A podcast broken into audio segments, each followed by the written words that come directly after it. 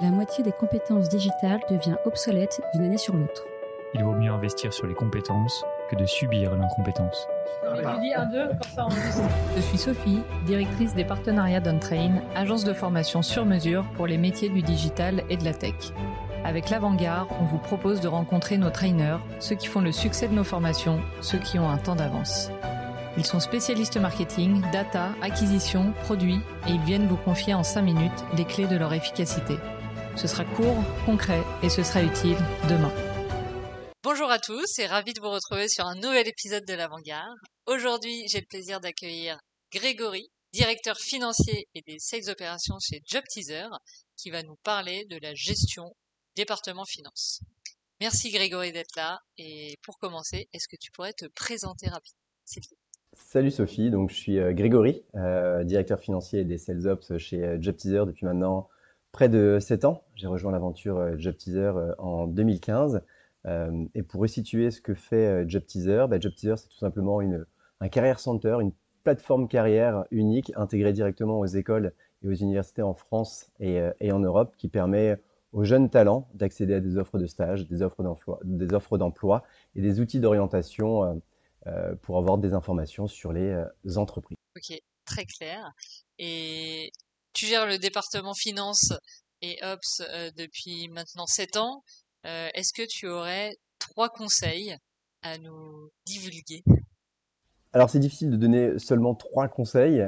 déjà, on va resituer le contexte. Quand je suis arrivé chez JobTeaser en tant que responsable financier en 2015, on était tout petit. On faisait un chiffre d'affaires de 1 million d'euros et 20 personnes et j'étais le seul euh, au sein du département en finance avec une personne, enfin avec la comptabilité qui était externalisée.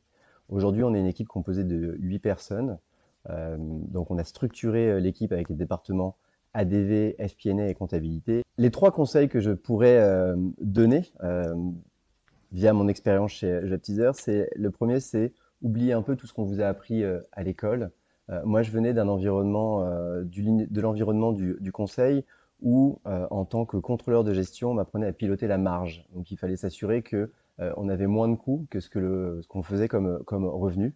Donc, c'était assez euh, simple. Le PNL, le compte de résultat, fallait le, le maîtriser. Et quand je suis arrivé chez JobTeaser, qui représentait finalement une entreprise dans l'univers des startups et des, des scale-up, finalement, le plus important, c'est le cash. donc, voilà. Donc, on va regarder le cash, peu importe les coûts que l'on que l'on a. Euh, mais on va s'intéresser au cash. Et pour s'intéresser au cash, il faut s'intéresser à l'activité commerciale, à ce que les sales euh, vont faire. Et on se rend compte que c'est là, c'est le point d'entrée le plus important de la, compréhension du, du business model, c'est comment on arrive à modéliser le cash, les flux entrants et les flux sortants. Et donc, il faut surtout tout de suite aller s'intéresser à ce que font les, les sales pour piloter la performance commerciale, leur prédictabilité, leur scalabilité, leur efficacité euh, de façon à maîtriser finalement le business plan et le business model de, l'entreprise. Donc le premier conseil, c'est soyez business oriented et allez voir ce que font les, euh, les, les sales. Ok, donc toi tu travailles énormément avec euh, le département sales depuis le début. Oui, oui, de, depuis le début, ça a été, euh, été l'une des premières actions, enfin finalement création de liens que l'on a eu entre la direction financière et, et la direction commerciale. Et c'est aussi pourquoi euh, c'est la raison pour laquelle on a très vite fait émerger une sorte de département Sales Ops dans notre équipe finance. En fait, on, a créé des postes où on a eu ces besoins-là sans avoir la prétention de créer un département euh, Sales Ops. On a eu des personnes qui ont dû être en charge de s'intéresser au pilotage de l'activité commerciale via des sortes de euh, contrôleurs de gestion sur l'activité commerciale et d'une personne qui s'occupe de l'outil, euh, notre outil CRM qui est Salesforce. Ok, super. Merci pour le premier conseil on attend avec impatience les deux autres. Le euh, deuxième conseil, c'est euh, outillez-vous. Euh, très vite, on se rend compte que quand on est une petite entreprise, mais comme quand on a une taille intermédiaire, on fait beaucoup de tâches chronophages. Aujourd'hui, on a la chance actuellement qu'il y a des, une diversité d'outils et de solutions qui nous est offert et proposées, qui nous permettent de très vite automatiser des, tâches qui sont sans valeur ajoutée, dites euh, chronophage. Et donc très vite, au sein de la, au sein du, euh, de la direction financière, euh, j'ai été, j'ai identifié toutes les tâches qui ne créaient absolument aucune valeur ajoutée et j'ai identifié quels acteurs pouvaient m'apporter cette, cette valeur ajoutée. Et justement, est-ce que tu pourrais nous en dire plus sur les outils que vous utilisez chez JobTeaser? Oui, alors je peux vous dire, les, je peux te dire, pardon, les, les premiers outils qu'on a, qu'on a utilisés. Alors, il faut savoir que quand, au tout début, il y avait strictement rien. Tout se faisait par mail, dans des fichiers Excel.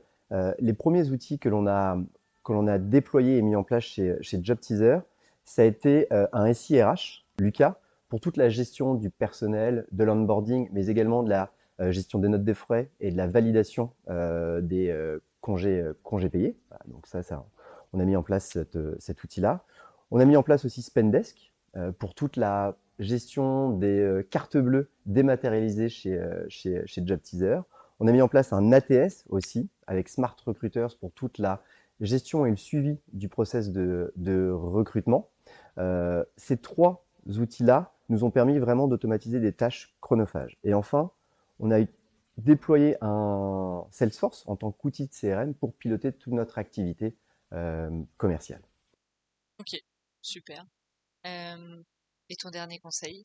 Mon dernier conseil, c'est de mettre en place des process qui soient suffisamment robustes pour soutenir la croissance de, de l'entreprise, mais tout en acceptant qu'ils deviennent obsolètes dans 2-3 ans. En fait, il faut un peu accepter de déconstruire ce qu'on a construit euh, euh, précédemment. Pourquoi? Parce qu'on va connaître, enfin l'entreprise, la start-up, mais aussi la, scale-up, va connaître des transformations qui sont relativement importantes. On va passer de 20 à 100 salariés. Ensuite, on va passer de 100 à 200, de 200 à 400. Et chaque step, chaque transformation euh, repose sur des process qui doivent fonctionner différemment. Donc, ce qui a fonctionné à 50 ne fonctionnera pas forcément quand on sera euh, de, 200. Et ce sera la même chose quand on sera 400. Donc il faut accepter finalement de remettre en cause et de casser ce que l'on a créé par le passé, qui fonctionnait très bien, pour en faire de nouveau, de façon à absorber la croissance et le prochain cycle de croissance sur les deux, trois prochaines années. Ok, super intéressant ce que tu dis. Euh, si je prends ma question dans l'autre sens, finalement, euh, quels seraient les écueils à éviter? Qu'est-ce que tu ferais différemment si tu devais euh, refaire un peu ton parcours, bien sûr, sur cette partie gestion du département finance et sales ops? Alors, c'est lié aussi à, ma, à l'expérience que j'ai eue, qui est individuelle et également liée au contexte job teaser. Donc, ce que je, ce que je ferais différemment avec le, le recul, c'est d'essayer d'avoir plus de scénarios qui soient les pires scénarios, avoir des worst case. Pourquoi? Parce que quand on est dans l'environnement startup, scale-up, qu'on a fait une, une levée de fonds, deuxième levée de fonds, troisième levée de fonds, on est très vite dans une sorte de storytelling où on est toujours dans une dynamique positive. Et finalement, il y a un mindset dans l'entreprise où on ne connaît pas forcément les, les, les, échecs. Quand on vise 150% et qu'on fait 100%, c'est déjà très bien. Et donc, on, on, est toujours, finalement, on baigne toujours dans une sorte d'enthousiasme, de dynamique euh, positive. Et on pense plus à avoir des scénarios de si on fait 80% de croissance, 100% de croissance, 150%. Et on, et envisage que très rarement le pire, peut-être inconsciemment, en se reposant sur des euh, levées de fonds ou de l'argent qui est un peu illimité au sein de, l'écosystème. Et pourquoi je dis ça? C'est tout simplement la crise que l'on connaît toujours un peu, mais que l'on a connue très durement en, en 2020. C'est qu'avec la crise de la Covid, ça a remis à mal finalement tout notre business plan. Et à ce moment-là, on a été confronté à une crise, à un facteur exogène qui met à mal tout le euh, budget, tout le business plan de l'année 2020. Et là, il a fallu refaire des scénarios qu'on n'avait jamais fait, parce que tout d'un coup, on avait une activité commerciale qui se retrouvait peut-être euh, avec beaucoup moins de croissance, avec pas du tout de croissance ou même de la, décroissance. Et il fallait donc trouver des solutions alternatives pour faire face à ça. Et j'aime citer, euh, c'est Warren Buffett qui a, dit ça, en fait, qui dit c'est quand la marée baisse qu'on voit tous ceux qui se baignaient sans maillot de bain. Et en tant que DAF, en fait, on doit anticiper ça et être proactif et faire en sorte que l'entreprise soit pas le baigneur sans maillot de bain, qui soit nu une fois que la, mer se retire. du coup, il faut toujours prendre son maillot de bain. et euh, bah super, merci beaucoup pour tout, euh, pour tout ce que tu nous as appris aujourd'hui. Et est-ce que pour approfondir le sujet, euh, tu as des choses à nous conseiller? Alors ça peut être ressources, un outil, un livre à lire Je pourrais euh, recommander. Alors, il y a déjà un livre, euh, moi, qui m'a qui m'a marqué, qui m'a été poussé par mon euh, cofondeur Adrien, qui m'a permis finalement de très bien appréhender toute la prédictabilité finalement du, du, process commercial et de la vente, c'est Predictable Revenue de Aaron Ross. Ça, c'est un livre, vraiment, c'est pour moi, c'est une Bible si on veut avoir une ambition sur la partie euh, sales off.